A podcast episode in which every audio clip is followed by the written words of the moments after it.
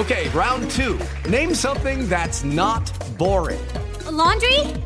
Ooh, a book club. Computer solitaire, huh? Ah, oh, sorry, we were looking for Chumba Casino. That's right. ChumbaCasino.com has over 100 casino style games. Join today and play for free for your chance to redeem some serious prizes. ChumbaCasino.com. No purchase necessary. Full prohibited by law. 18 plus terms and conditions apply. See website for details. Podcast da Pan. Olá, seja bem-vindo ao podcast da Pan, que deixa você bem informado com as principais notícias do dia e as análises dos nossos comentaristas de um jeito rápido e dinâmico. Hoje é segunda-feira, 7 de setembro de 2020. Acompanhe os destaques comentados por Rodrigo Constantino e Joel Pinheiro.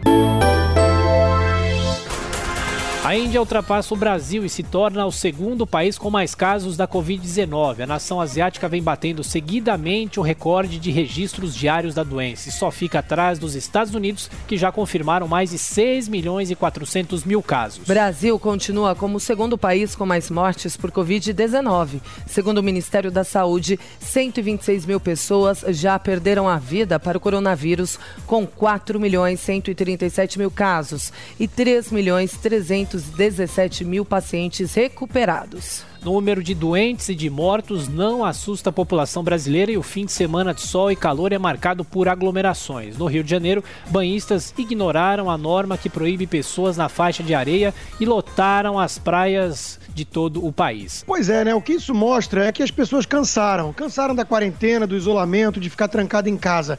E, além de tudo, os isolacionistas devem explicações, porque nós temos visto essas imagens de aglomeração nas praias e tudo mais, e os casos não estão aumentando. Pelo contrário, o governador de São Paulo, que é o estado mais afetado, estava comemorando esses dias que quase 95% é, do estado já está na região mais é, tranquila e liberando a retomada das atividades. Ou seja, o que aconteceu uma vez que estamos no inverno e sem vacina, e mesmo com essas aglomerações todas, os casos continuam em queda.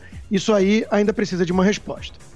Estamos num momento muito delicado agora da epidemia, né? Quando os números já, na maior parte do país, sob controle, começam a melhorar, a gente pode, portanto, ir reabrindo a nossa e voltando à vida comum, né, mas sempre com cautela. É bom lembrar que a praia, o ambiente aberto, apresenta muito menos riscos do que ambientes fechados, que é onde realmente ocorrem os eventos que mais espalham o vírus. Mesmo assim, algum tipo de distanciamento é recomendável nas praias também. Em São Paulo, apesar dos alertas e da fiscalização ampliada, o litoral teve aglomerações e sete mortes por afogamento. No Nordeste, praias famosas como Jericoacoara e Canoa Quebrada tiveram lotação máxima. Lava Jato do Paraná sai em defesa do procurador Deltan Dallagnol. Por meio de uma nota, o Ministério Público Federal ressaltou que o procurador será julgado amanhã por causa de postagens em defesa da causa anticorrupção. Manifestações em defesa da Lava Jato são realizadas em mais de 20 cidades pelo país. O ex-juiz Sérgio Moro agradeceu o apoio à luta anticorrupção e admitiu que a operação vem sofrendo algumas derrotas. A operação vem sofrendo algumas derrotas e ela precisa ser defendida sim, mas é preciso separar algumas coisas. Primeiro que a saída de Deltan Dallagnol culminou aí numa semana que tiveram outros casos de desgaste na operação, uma debandada inclusive na parte de São Paulo, mas a saída dele não teve nada a ver com isso, teve a ver com decisões pessoais estritamente familiares.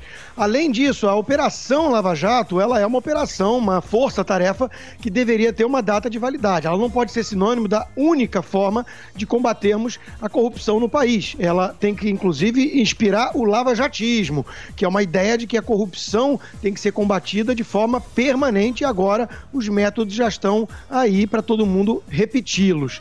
E, por fim, na passeata que fizeram, tinha algumas faixas falando que nem rachadinha nem petrolão, tentando bancar uma espécie de equidistância, de isentão entre PT e bolsonarismo. Isso aí é realmente narrativa ideológica absurda de terceira via que ignora que o PT tomou de assalto o Estado brasileiro, enquanto estamos agora com mais de um ano e meio de governo sem escândalo de corrupção. Desde a nomeação de Augusto Aras, depois com a saída de Sérgio Moro, a gente vem vendo passo a passo, dia a dia, a Operação Lava Jato e todos os procuradores dela, que também se importam e, e, e falam e estudam o combate à corrupção, sendo enterrada no nosso país.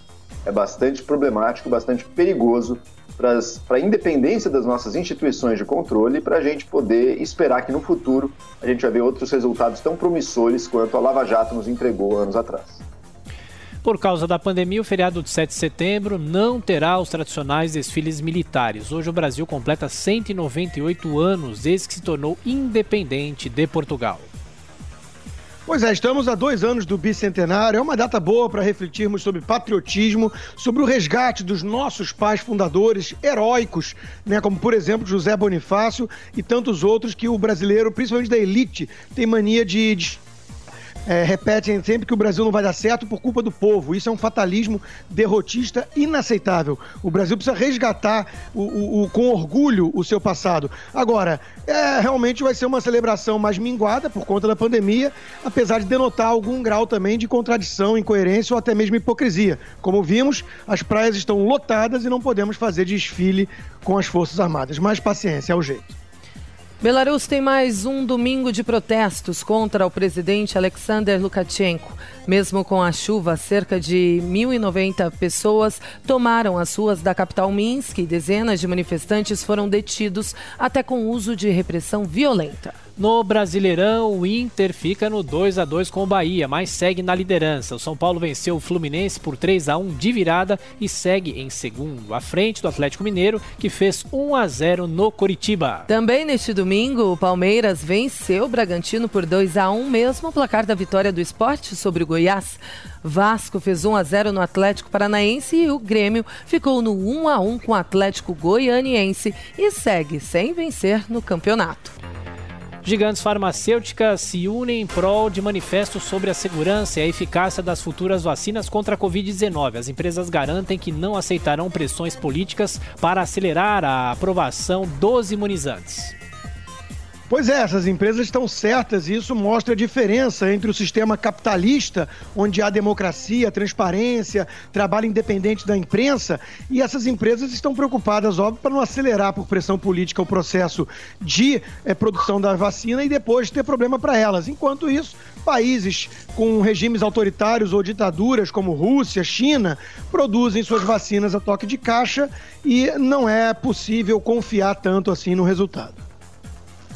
Venezuela anuncia que testará vacinas russa, chinesa e cubana contra a Covid-19. Neste domingo, o presidente Nicolás Maduro afirmou que já tem 500 voluntários garantidos para os primeiros testes.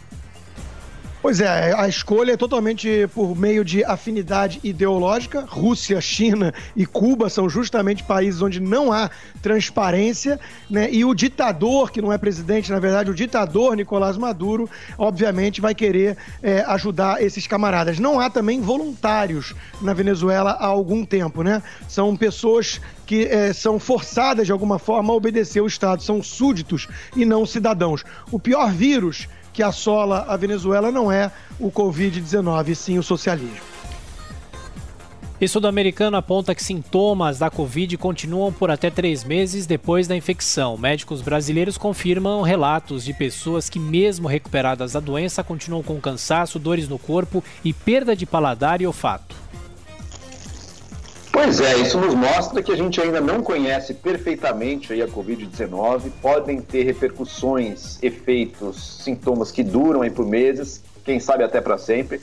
Por isso é bom lembrar, vivemos um momento, felizmente, já de retomada da vida normal, mas o, o a cautela nunca é demais, né? Usando máscara, mantendo aí as medidas de distanciamento. Em Brasília, presidente Jair Bolsonaro terá um único compromisso neste 7 de setembro. Nesta manhã, o presidente participa de cerimônia de hasteamento da bandeira nacional no Palácio da Alvorada. E à noite será transmitido um pronunciamento já gravado. Congresso Nacional pode anular quase um bilhão de reais em dívidas de igrejas. Projeto aprovado pelos parlamentares e já enviado para o presidente anula punições tributárias e multas aplicadas pela Receita Federal. Bom, o presidente Bolsonaro já tinha dito no passado que ele queria anular essas dívidas tributárias das igrejas, dizem respeito principalmente à contribuição sobre o lucro líquido, que igrejas, pela lei atual, deveriam pagar, mas o Congresso já está querendo estender a imunidade das igrejas, inclusive para essa contribuição também. A gente tem igrejas, pessoal, que funcionam como verdadeiras empresas, não é todas, mas muitas funcionam como verdadeiras empresas. Estão ali para gerar lucro para os seus acionistas. Como é que a gente quer tratar. E, e, e burlaram a regra. Então, como é que a gente quer tratá-las de maneira especial nesse caso? Lembrando que essa movimentação corporativista de bancada defensora de interesses de várias igrejas, de parte da população expressiva que também acaba defendendo, é um interesse corporativista que vai sair do bolso do resto sem nenhuma justificativa, apenas pelo poder de lobby e de pressão política. É Congresso, eu imagino que o presidente vai aprovar, e presidente e governo agindo juntos em nome de interesses privados aí. No momento, é um bilhão de reais, não é tanta coisa? Ok, mas é de grão em grão que a gente caiu no buraco que estamos agora. FHC faz meia-culpa e admite que emenda da reeleição foi um erro. Em artigo, o ex-presidente ressaltou que os presidentes podem fazer o impossível para ganhar uma segunda votação e que o ideal seria um mandato de cinco anos. Olha, talvez o ideal até seja isso mesmo, mas o Fernando Henrique Cardoso está 20 anos atrasado, né? Aliás, para ele poder se reeleger e ter que mudar a regra no meio do jogo, custou caro ao país isso. E durante as reeleições de Lula e depois Dilma, parece que o Fernando Henrique Cardoso não estava tão preocupado com isso, não é mesmo? Ou seja, a gente, analisando com uma certa isenção, percebe que não é a reeleição em si que o incomoda, e sim a reeleição de Jair Bolsonaro, que ele está dando aí provavelmente como certa ou muito provável. A turma de esquerda não engoliu o resultado das urnas, a perda de poder, e está tentando fazer de tudo para mudar no tapetão. Se querem mudar a questão da reeleição, pode até fazer isso, desde que passe a valer para frente, óbvio. Exatamente. A reeleição, ela politiza, ela, ela transforma em campanha eleitoral todo o primeiro mandato do presidente. Isso é um problema, isso cria essa situação que a gente está vivendo agora, é tudo pensando em 2022 aí no mandato do presidente. Isso seria bom para o país mudar. Agora, é evidente, vai mudar? Não vai mudar a regra para valer já no mandato do Bolsonaro agora. Ele tem o direito à reeleição dele depois de quatro anos, mas mudar para a partir do, do próximo presidente valer uma regra nova, um mandato um pouquinho mais longo, mas sem reeleição, ou seja, tirando um pouco a cara de campanha eleitoral do, do mandato do presidente, seria uma mudança positiva para o Brasil.